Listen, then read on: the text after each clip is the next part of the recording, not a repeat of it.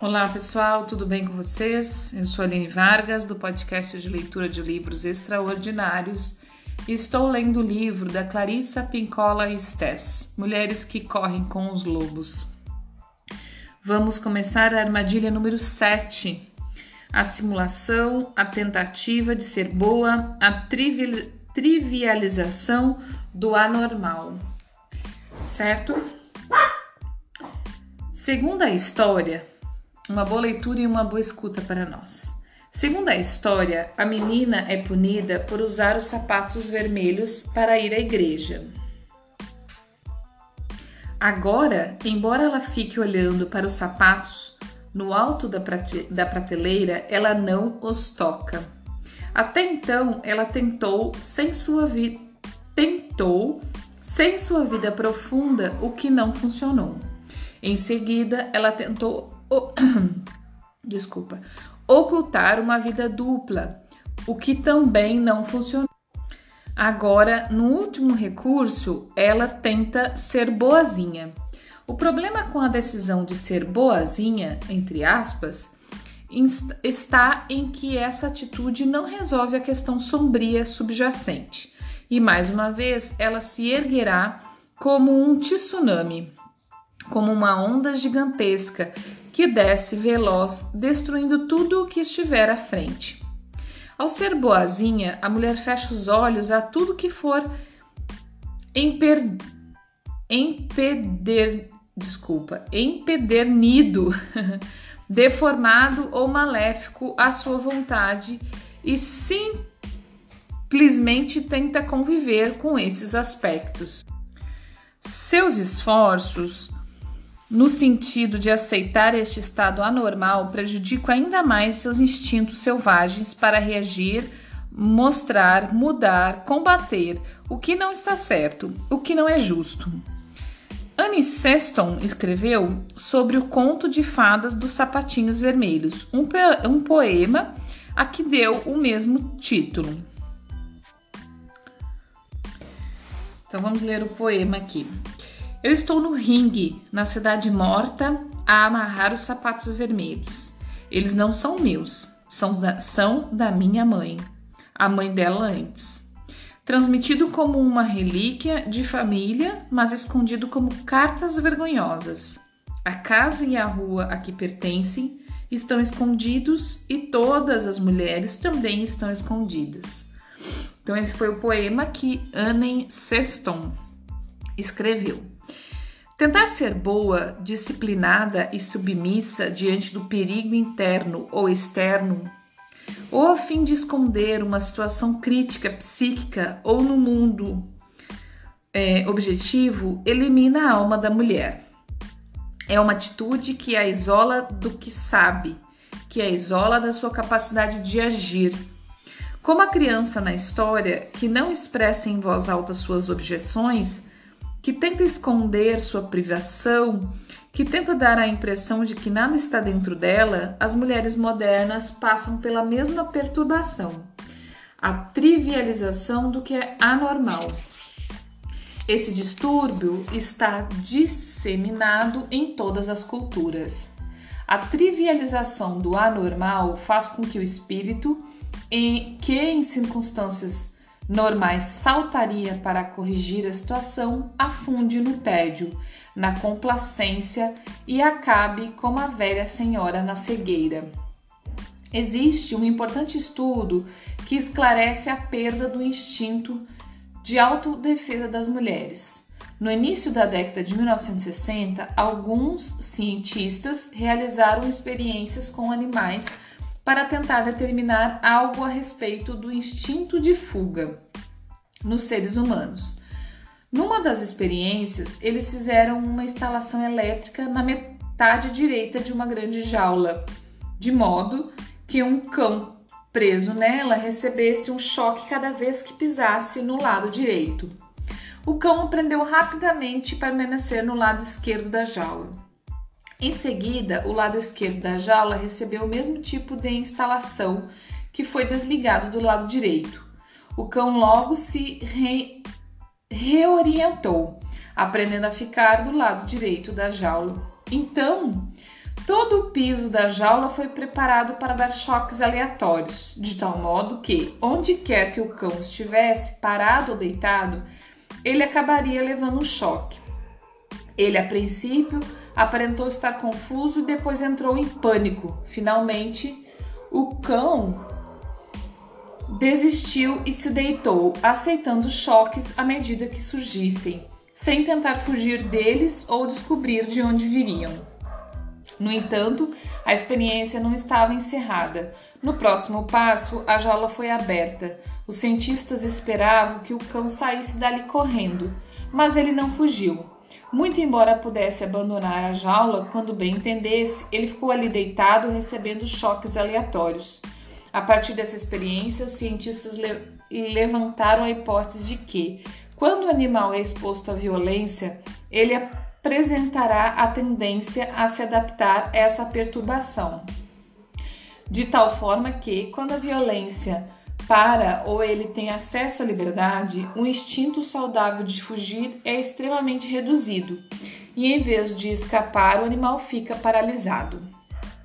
Em termos das, da natureza selvagem das mulheres, é essa trivialização da violência, assim como que os cientistas subs, subs, subsequentemente denominaram aprendizado da impotência, que não só influencia as mulheres a ficar com parceiros alcoólatras, padrões exploradores e grupos que se aproveitam delas, e as importunam, mas também faz com que elas se sintam incapazes de se erguer para apoiar aquilo em que acreditam profundamente: sua arte, seu amor, seu estilo de vida, sua preferência política.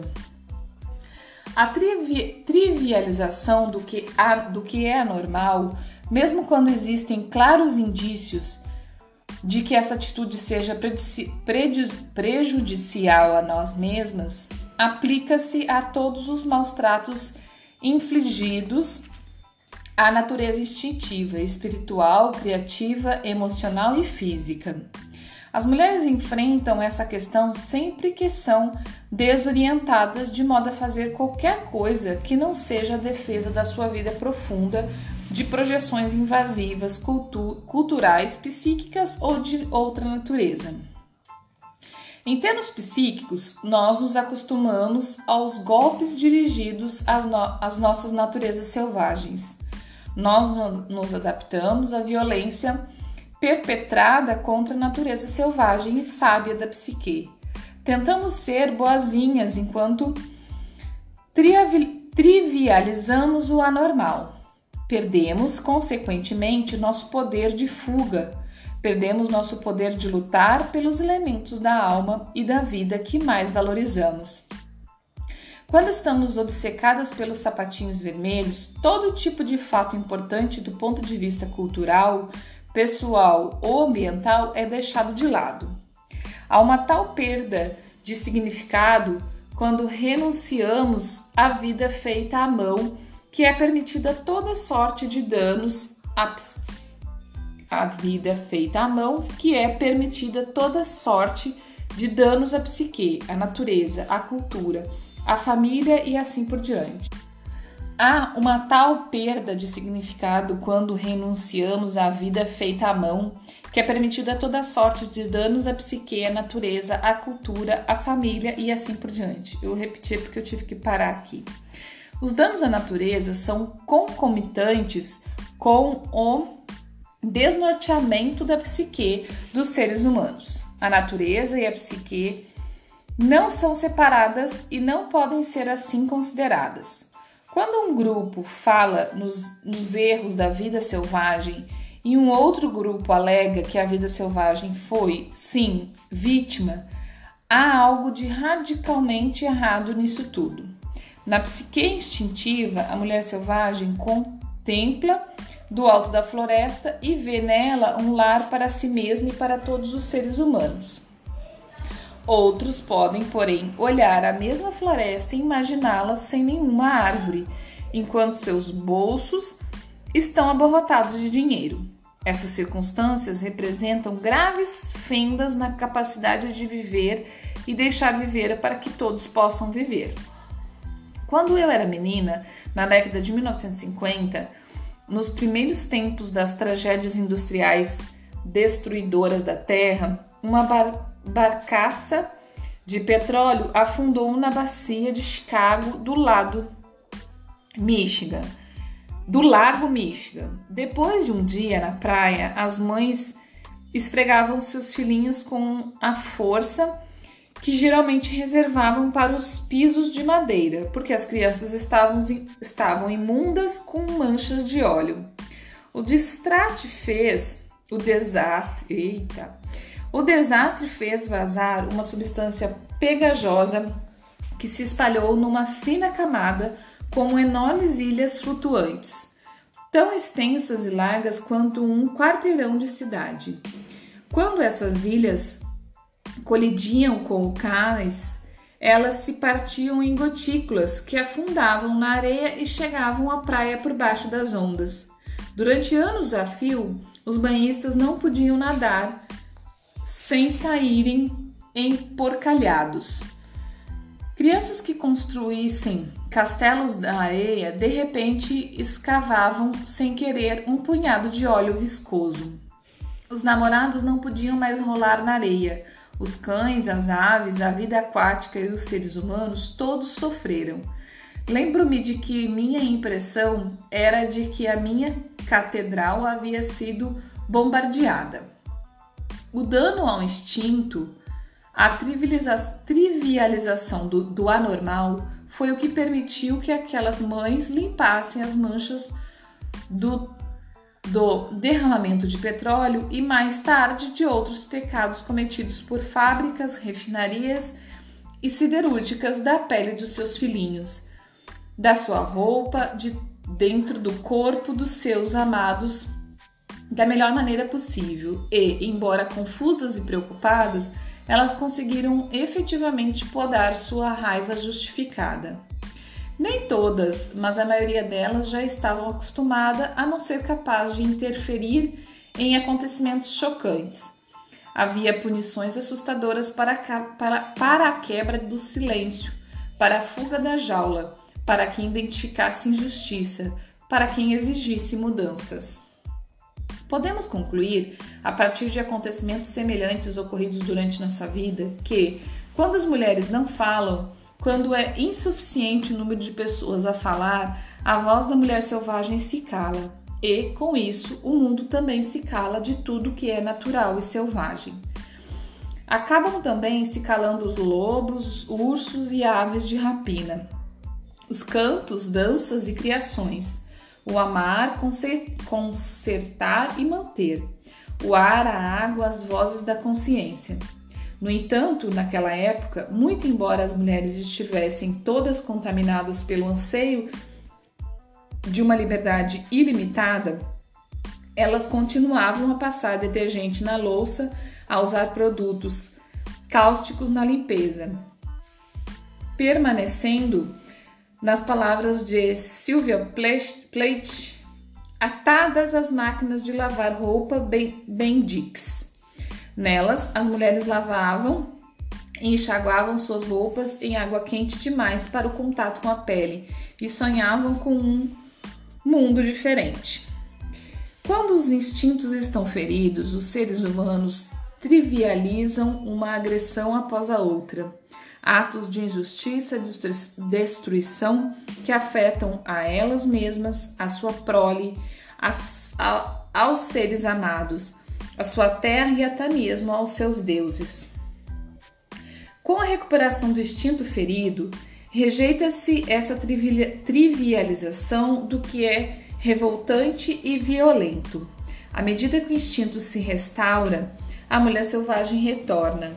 Em vez de entrar dançando na floresta usando sapatos vermelhos até que toda a sua vida passe a ficar torturada e desprovida de significado, podemos voltar à vida feita à mão, à vida plenamente atenta, podemos refazer os nossos próprios sapatos, caminhar o nosso caminho, falar a nossa própria fala.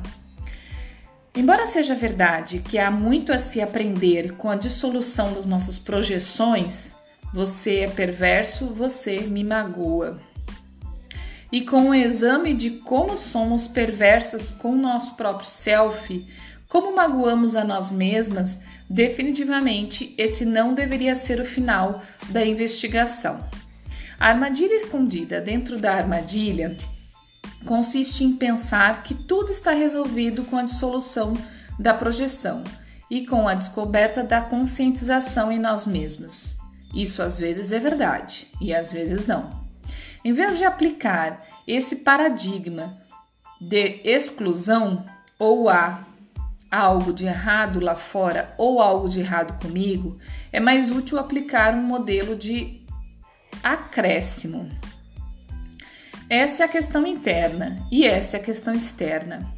Esse paradigma permite um exame completo e é muito mais saudável em todos os sentidos. Esse paradigma dá apoio às mulheres para que questionem o status, status quo com confiança e para que não olhem apenas para si mesmas, mas também para o mundo que as está pressionando por acaso, inconscientemente ou de propósito. O paradigma do acréscimo não se de destina a ser usado como um modelo para atribuir culpa a si mesmo ou aos outros, mas é, sim, um meio de avaliar e julgar a responsabilidade, tanto interna quanto externa.